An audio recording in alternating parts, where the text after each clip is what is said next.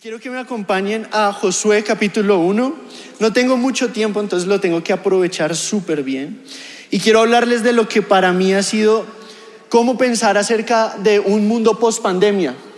Todos venimos eh, con nuestro tapabocas como símbolo de que estamos en una, una época muy diferente. Yo creo que ya todo el mundo ha hablado de, de, de, qué tan diferente es esta época y ya estamos cansados y hartos de la palabra pandemia. Eh, pero algo que yo no quiero es perderme las lecciones de Dios para poder enfrentar esto nuevo con una actitud igual a la que tenía antes de la pandemia. Entonces, si quieren ponerle un título a este mensaje, se llama Preparados, listos, fuera.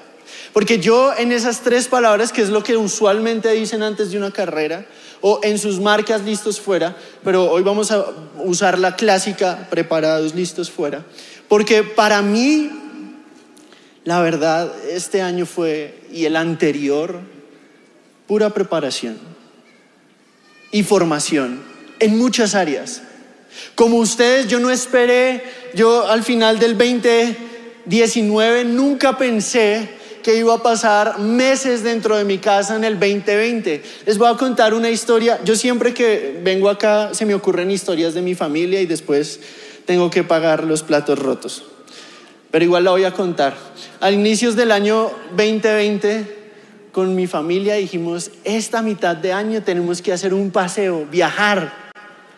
Y entonces empezamos a planear empezamos a decir, unos se van a encargar de eh, mirar tiquetes, otros de estadía, y entonces para marzo ya todos tenemos que tener todo listo y todos súper emocionados en enero, diciembre, en febrero ya como que se empezó a complicar el viaje y pues hasta el día de hoy nos reímos del viaje que nunca se logró hacer. Las vacaciones familiares que nunca sucedieron. Porque realmente Dios tiene planes únicos. Y hoy les quiero hablar de algo que para mí fueron esos dos años donde yo creía que en, un sentido iba a viajar o iba a conocer cosas nuevas, íbamos a crecer en el ministerio, lo que sea que, que fueran nuestros planes en esa época. Y Dios nos mandó a todos al cuarto. Y una de las primeras cosas que yo leí que me parecieron muy interesantes es alguien describiendo la pandemia como Dios nos mandó a todos al cuarto a reflexionar sobre lo que hemos hecho como un papá cuando le dice al hijo, vas a ir a tu cuarto y no vas a salir de ahí hasta que pienses en lo que hiciste. Yo no quiero perder mi mensaje.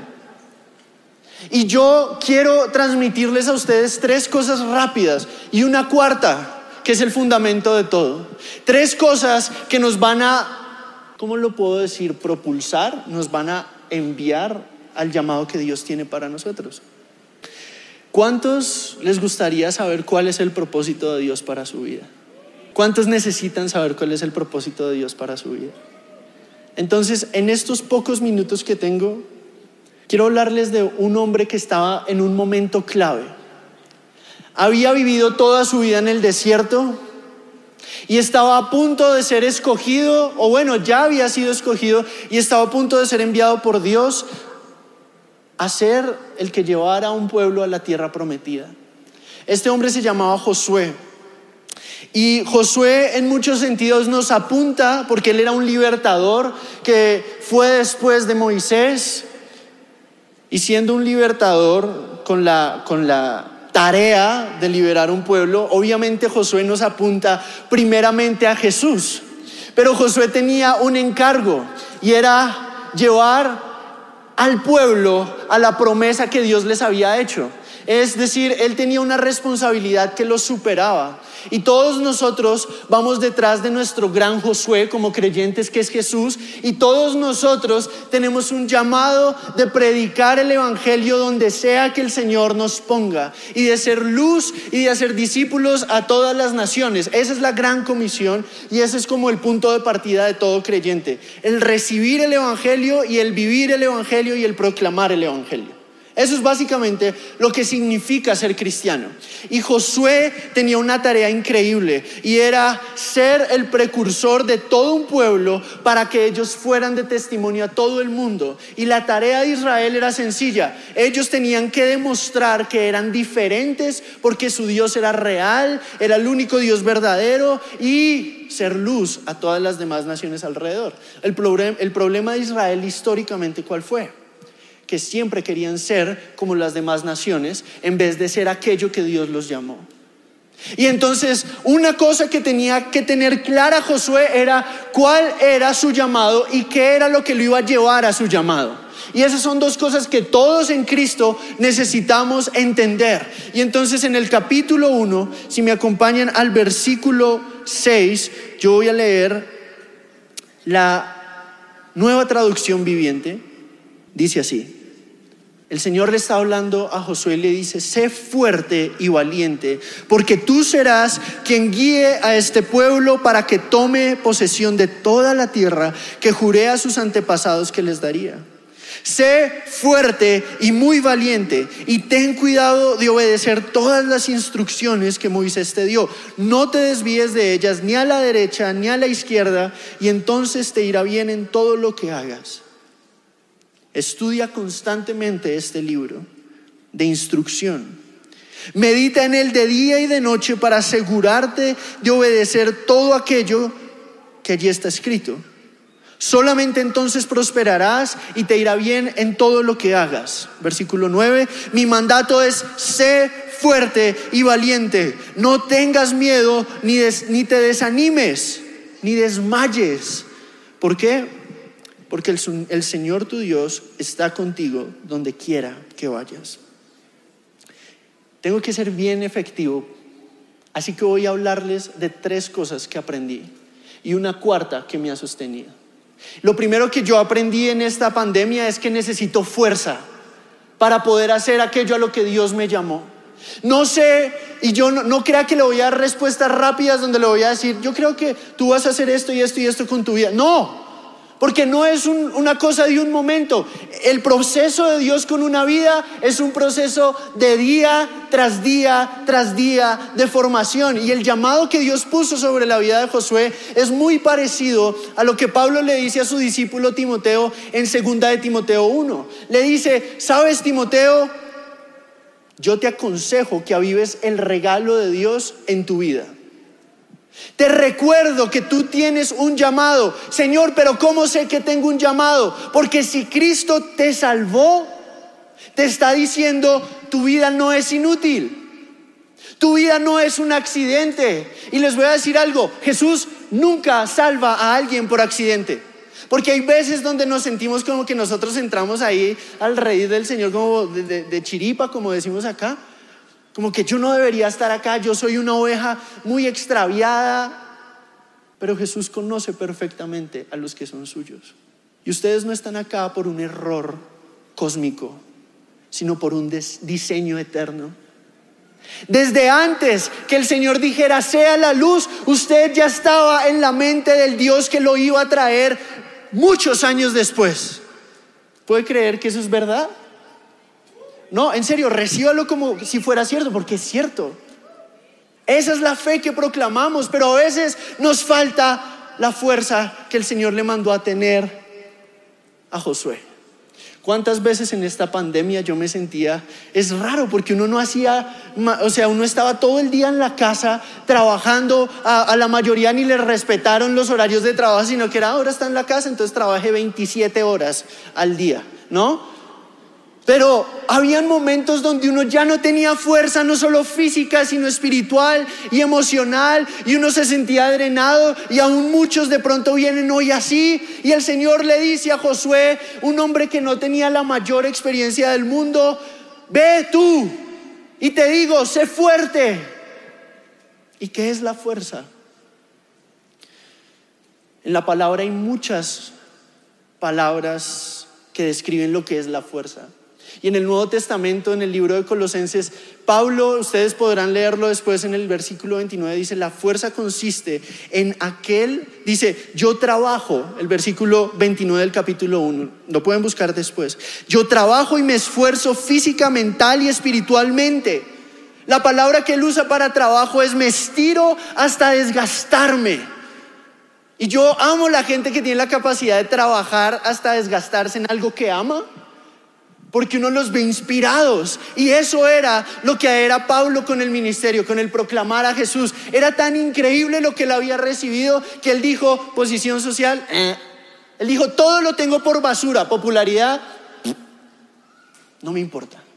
Porque comparado con recibir a Jesús, el aplauso del mundo, el dinero del mundo y las posiciones del mundo son basura, comparado con tener el tesoro de aquel que me salvó. Pero no solamente se queda ahí, sino que dice, agonizo. ¿Cómo trabajo? Agonizando. Es la palabra que usa el griego para que usa Pablo en griego para describir su situación. Yo trabajo y me estiro y agonizo. Y hasta ahí no se ve tan atractivo, hasta que dice, lo hago según la acción del Espíritu en mí. Ahí dice, según el poder de Dios que obra poderosamente en mí. Y usa diferentes palabras. Una es la palabra donde nosotros sacamos la energía. ¿De dónde sacaba Pablo energía para trabajar? Del Espíritu que estaba dentro de él, que le decía, no te dejaré solo. Y ahí yo me agarré todo el año. Me agarré todo el año porque había momentos, y aún hay momentos, donde yo me siento drenado. Les abro mi corazón porque sé que no soy el único. Que ha llegado a un punto de decir, no puedo más. Y esos son los momentos más increíbles porque hace un minuto estábamos cantando una canción y se las voy a traducir para alguno que de pronto no entendió el ritmito como de reggaetón que significaba. Era cuando no sé qué hacer, cuando no sé qué decir, voy a danzar contigo pero uno no entiende la profundidad de esa oración hasta que está en un momento donde no tiene fuerza. ¿Sabe? Josué llevaba décadas caminando en el desierto. Y que Dios le dijera, sé fuerte. Y no solo le dice eso, sino que le dice, sé valiente. ¿Por qué le decía eso? Cuando Dios hace un llamado radical a la vida de una persona, siempre le da los recursos de su espíritu necesarios para llegar a la meta. Entonces lo que estaba haciendo Dios con Josué era, yo voy a demostrarle a este pueblo que yo soy real a través de ti. Porque Josué, ni Pablo, ni ninguno podía decir que le servía a Dios por credenciales propias, sino que el Señor le dice, ten, sé fuerte y valiente. Y hay una cosa que usted va a necesitar para perseverar en esta vida cristiana, y es fuerza pero también va a necesitar valentía. Y la palabra fuerza quiere decir aferrarme a aquel que me sostiene. La palabra valentía tiene que ver con la palabra ánimo. Tienes que tener ánimo. ¿Y qué es el ánimo? Una manera de entender las palabras es ver sus antónimos, el opuesto. Y cuando Pablo le dice, a Timoteo que avive el don de Dios que hay en él en primera en segunda de Timoteo capítulo 1, también le dice, porque no te dio Dios un espíritu de cobardía, sino de fuerza, de dominio propio, en su amor. ¿Qué quiere decir eso? Quiere decir que la cobardía, claro, es temor, pero es un tipo específico de temor. La palabra griega para cobardía quiere decir falta de fuerza moral o mental.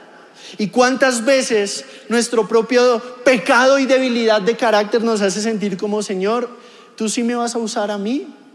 Y a veces nos sentimos muy hipócritas, porque pensamos mucho en nosotros mismos.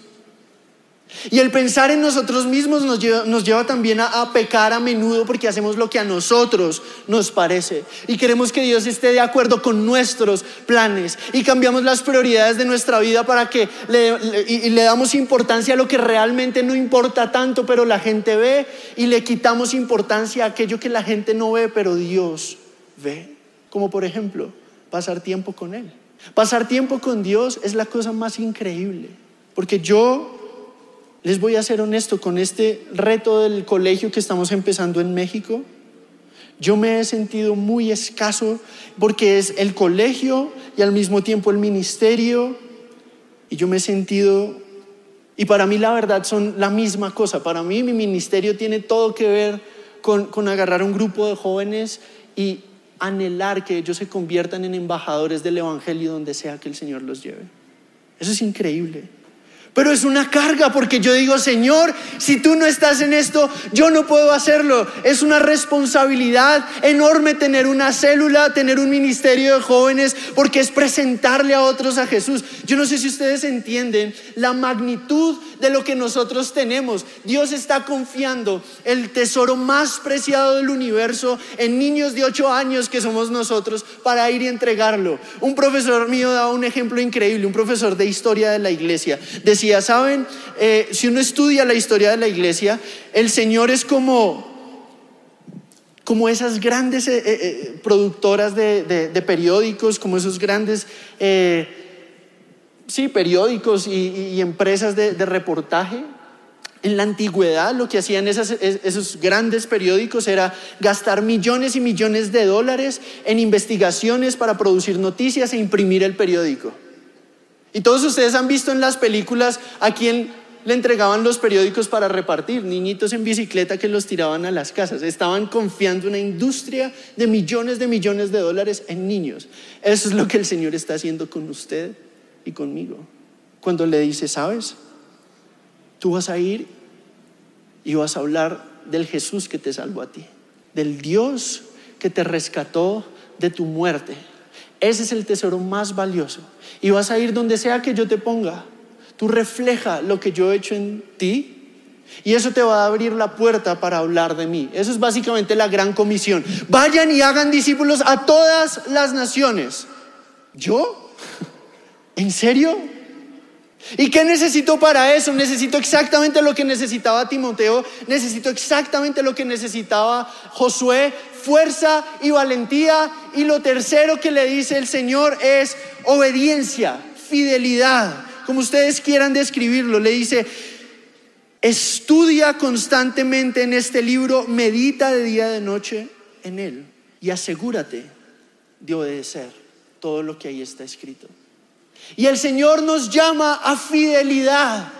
En cualquiera que sea la esfera, la situación o el contexto en el que usted esté hoy, yo estoy seguro que ustedes y yo necesitamos fuerza, necesitamos coraje y necesitamos fidelidad. Y la fidelidad, cuando usted lee la Reina Valera, este texto dice, la palabra no se apartará de tu boca, este libro de la ley, y en él meditarás de día y de noche. Ustedes probablemente algunos lo han leído. Y después le dice, vas a meditar para que puedas vivir de acuerdo a eso. Y la fidelidad en esencia es hablar la verdad, pensar la verdad, vivir la verdad. Eso es la fidelidad. ¿Y cuántas veces nosotros no hemos tenido ni coraje, ni fuerza, ni fidelidad porque corremos a refugios falsos? ¿Y cuál era la fuente que iba a llevar a Josué a conquistar todo lo que el Señor lo había llamado, pero más que todo a perseverar en lo que el Señor le había llamado. ¿Cómo iba a encontrar fuerza? ¿Cómo iba a encontrar coraje? ¿Cómo iba a encontrar ser fiel? Y esto es con lo que quiero acabar. Les dije tres cosas y una cuarta. Las tres cosas que todo el mundo necesita para terminar la carrera de la fe. Ustedes están en una carrera. Y es chistoso que en las universidades se llaman carreras, ¿cierto? Porque es una carrera hacia una profesión. La vida de la fe es una carrera hacia un llamado eterno, que incluye obviamente su vocación particular en su trabajo, en la iglesia, en todo lo que el Señor le ponga. Pero al final del día la gran carrera es la carrera de la fe. Y algunos están cansados.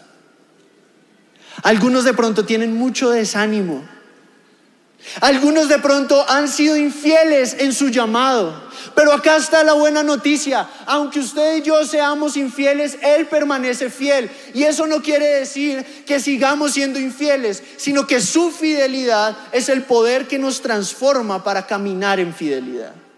Un cambio de dirección. La Biblia lo llama arrepentimiento. Porque si usted sigue comportándose como esclavo siendo hijo, va a desperdiciar los mejores años de su vida dando vueltas en el desierto, en vez de seguir al Maestro hacia la ciudad celestial. Y al final del día, yo he visto mucha gente morir y partir de este mundo como para ser tan vanidoso y creer que las cosas de este mundo son aquellas por las que vale la pena pelear. Mi tarea y su tarea en esta tierra es que la gente pueda ver la belleza de la eternidad en Cristo. Y que usted sea parte de una generación que no le tenga miedo a la muerte, sino que ame al prójimo como Cristo lo ha amado. Y se pierde esa pasión cuando se pierde el enfoque. Y el enfoque es sencillo. Le dijo, ¿cómo vas a ser fuerte? ¿Cómo vas a tener coraje y ánimo? ¿Cómo vas a ser fiel? Porque el Señor tu Dios está contigo donde quiera que vayas. Deje que eso marine en su corazón un segundo. ¿Cuántas veces usted se ha sentido absolutamente abandonado en esta pandemia? ¿O solo? ¿O desesperado? ¿O sin ánimo? A Pablo le pasó en medio de su ministerio cuando estaba en Hechos capítulo 18. El Señor le dijo a Pablo, Pablo, Pablo había acabado de ser casi que apedreado en Corinto. A Pablo no le tocaba fácil. La vida de Pablo no era glamurosa, era o en una cárcel o en una pedreada o escondido en la casa de un discípulo, pero siempre predicando el Evangelio, siempre predicando lo que Cristo había hecho en él, siempre con la mira fija en el llamado del supremo llamamiento en Cristo Jesús. Y qué increíble es una vida así, qué inspirador es alguien que realmente se crea el cuento, porque yo estoy acá parado porque creo en lo que les estoy predicando. Yo me he comido esto yo primero. Yo no soy mejor que usted. Pero usted y yo tenemos que entender que a menos que Dios vaya con nosotros, de nada sirve los castillos de arena que construyamos. De nada sirve nada. Vanidad de vanidades. Porque si Dios no construye y no edifica la obra, en vano trabajan los edificadores, dice la Biblia. ¿Quién está edificando su vida? Y la buena noticia es no temas ni desmayes. Nadie sabe cuán duro ha sido este tiempo como Él. Piensen qué tan luchado ha sido este tiempo. Y cuánto dolor nos podríamos haber evitado si tan solo nos hubiéramos escondido en Él. Usted de pronto en este momento está absolutamente a la deriva. Y yo lo quiero invitar a que juntos hagamos algo. Pongamos la mirada en Él para que eso que cantamos sea una realidad en nuestra vida. Cuando yo no sepa qué hacer, cuando yo no sepa dónde mirar, yo estoy seguro porque yo sé que Él está conmigo. ¿Y cómo sé eso? ¿Usted sabe cuál es la gran promesa de la gran comisión? La gran comisión dice, vayan y hagan discípulos a todas las naciones de la tierra, bautizándolos en mi nombre, en nombre del Padre, del Hijo, del Espíritu Santo. Y la promesa de la gran comisión es, he aquí yo estoy con ustedes todos los días hasta el fin del mundo. El éxito del ministerio de Pablo era, he aquí yo estoy contigo. Y la alegría de la vida de Pablo es, he aquí Cristo está conmigo. Pero la tristeza y el vacío y el dolor del corazón de muchos es que he aquí, de pronto yo me he alejado de mi maestro. Y hoy usted va a permitir que el Señor examine su corazón. Y yo quiero hablar con esas personas que están cansadas y trabajadas y acercarnos juntos al buen pastor. Y si usted es una de esas personas, yo le voy a invitar que se ponga de pie.